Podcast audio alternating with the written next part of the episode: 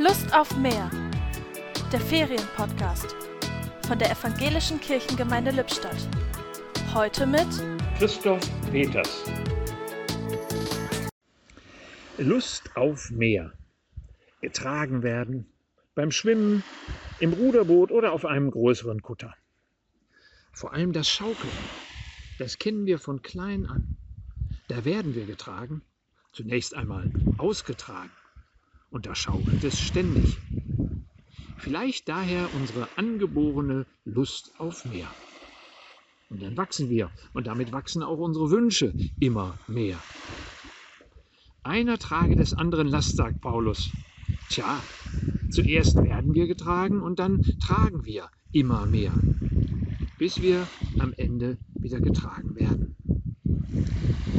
Wenn ich auf die Weite des Meeres blicke, dann sehe ich, wie leicht du trägst, Gott, Tausende von Schiffen und Menschen, als sei es nichts.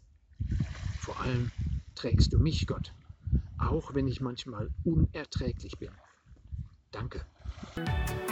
Die Gedanken zum Tag kamen heute von Christoph Peters.